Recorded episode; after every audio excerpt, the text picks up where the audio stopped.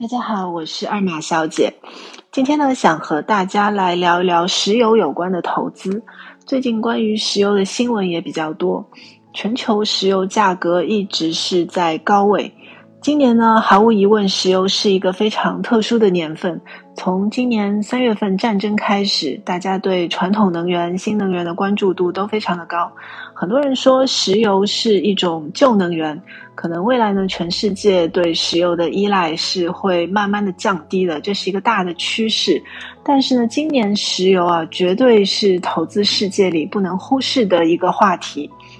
我主要想分享两个问题。第一呢，是今年石油有关的基金表现非常好，我们怎么去看待这样的一些投资品种？第二呢，我想简单讲讲石油最近大家比较关心的一些热点，尤其是巴菲特今年还一直在买入西方石油，这是他现在非常重要的一个持仓。很多人猜测他为什么这么做，是不是因为特别看好油价？首先，我们来说第一个问题，我想讲讲今年至今基金的表现。如果说我们把今年表现最好的基金来拉一个表格，就可以发现排在最前面，主要是有两种基金，一种呢是重仓买了煤炭股或者是煤炭指数基金，第二种呢是石油的 QDII，QDII 就是可以投资海外市场的基金啊。如果说我们再把时间拉长一点，我们去看过去两年的基金的表现，表现最好的主要是煤炭方面的基金、石油方向的基金，还有就是新能源相关的基金。这个可以说是这两年的一个主线。这里面呢，表现比较好的石油基金，呃，应该应该说都是 QDI，就是可以投资海外市场的，比如说华宝油气基金。它是一个指数基金，被动跟踪标普石油天然气上游股票指数，主要呢投资于一篮子和石油有关的股票，和原油价格相关性比较高。另外一支呢是广发道琼斯美国石油，呃，这也是一支指数基金，跟踪的是广发道琼斯美国石油开发与生产指数。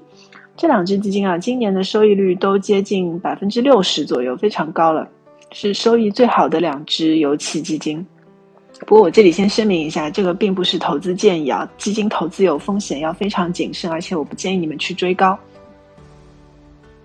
另外呢，也有一些是主动管理的石油基金，比如说像诺安油气能源基金，它是一个主动型的 FOF，就是基金中的基金，它投资于其他的能源。或者原油基金的比例呢，不低于基金资产的百分之六十。其实我们看它的持仓里啊，就是有很多的石油相关的基金的。一般来说，石油有行情的时候，石油上游的行业的股票是弹性最好的。如果我们看它的产业链，油气产业呢，可以划分为上游和中下游产业。上游产业呢，一般我们叫做油气开采业务。那这两只我刚刚上面提到的指数基金呢，它跟踪的是主要就是聚焦在石油产业链上游的指数，油气上游业务呢基本上是资源稀缺的，一般来说上游公司股价可以完全传导油气价格上涨，所以呢原油上涨的时候，这一类基金的弹性就会非常的好。接下去第二个问题呢，我想讲讲现在市场上大家对于石油的看法。石油呢这一波行情啊，其实是从二零二零年开始的。我不知道你们是不是记得二零二零年四月，当时发生了一次负油价事件，国内呢有很多投资者爆仓了。当时五月份，美国轻质原油期货 WTI 价格暴跌，历史上第一次跌到了负值。但是呢，这件事情之后，整个石油行业也发生了很大的变化，有一些石油公司啊发生了一些兼并收购。石油价格呢，开始在这后面的三年里面渐渐的上涨，一直是涨到了一百美元以上。这里面大家最津津乐道的，其实是巴菲特为什么今年又加仓了西方石油。这个事情其实也是要追溯到二零二零年的。当时呢，西方石油，呃，他要去收购叫呃另外一家公司叫 Anadarko，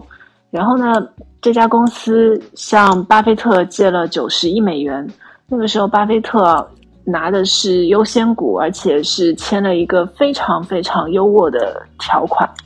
他当时的这笔投资到现在其实已经是获利非常丰厚了。但是呢，今年三月份战争爆发之后，巴菲特还是在二级市场上买入西方石油的股票，所以很多人就在讨论说，是不是他知道一些关于石油更多的信息，或者说他是不是认为未来石油还是要再涨价的？